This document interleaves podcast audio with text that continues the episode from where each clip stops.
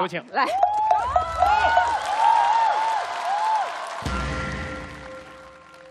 今天啊，他们三个人只讲了五个字，叫“不要压抑”啊。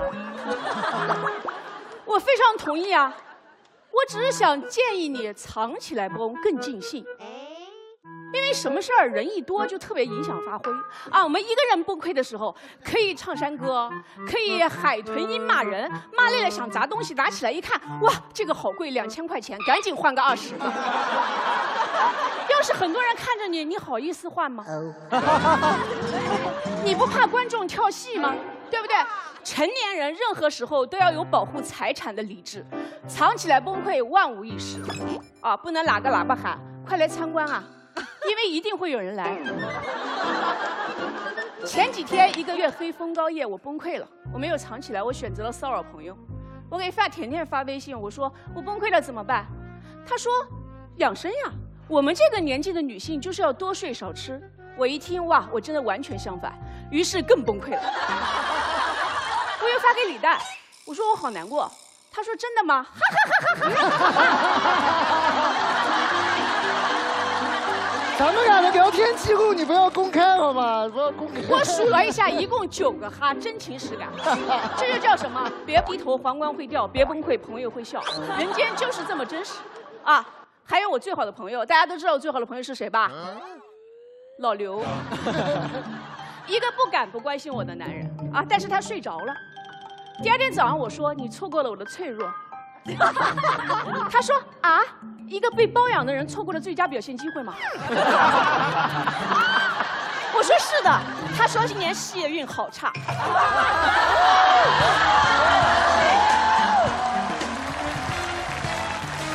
看看我袒露自己的结果，我得到了什么？我得到了一个真理：人类的悲喜并不相通。成年人的崩溃不需要观众。你说不，我就需要。那你更得藏呀，因为若隐若现最引人注意。比如你有两个女同事，一个嚎啕大哭，把自己手机摔坏了，你敢劝吗？你不敢，因为你怕她摔你的手机。另一个躲进女厕所就再也不出来，不吃不喝也不破坏公物，你更担心谁？显而易见，对不对？还有这个辩题啊，给我一种感觉，就是大家非常羡慕未成年人。我想告诉大家，大可不必，未成年人压力也很大。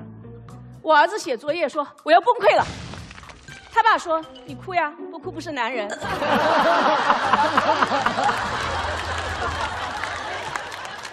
我儿子说算了，我坚持，长大了就不用写了。他爸说哼，长大了看别人写更累。这个故事告诉我们什么？是个人崩溃就得藏起来，大人小孩都不容易啊。今天一直都在说有些情绪藏不住，是有可能。但是“要”这个字，是代表我的愿望，我愿意为之努力，因为我知道人崩溃起来都不可爱，我也崩溃过，山呼海啸，覆水难收。我告诉你们，只要我没藏住，没有一次不后悔。年轻时，我歇斯底里的质问过父母，也披头散发的羞辱过伴侣，说我真是瞎了眼。人到中年，我明白了，负面情绪一定要隐藏。我希望我这辈子无论再怎么崩溃，都不要对我儿子说出“我怎么生出你这样的东西”。这就是我愿意为之努力的原因。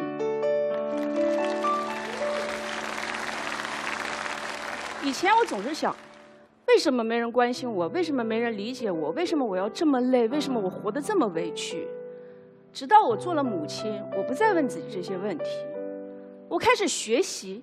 哪怕在外面风吹雨打，再苦再累，哪怕承受再多的暴击、再大的压力，也要在路上擦干眼泪，笑着推开家门。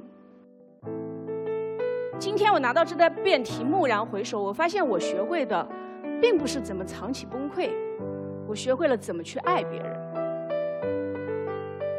而我不再要求别人必须关心我的时候，我反而得到了更多的理解和爱。最后，我想跟大家说。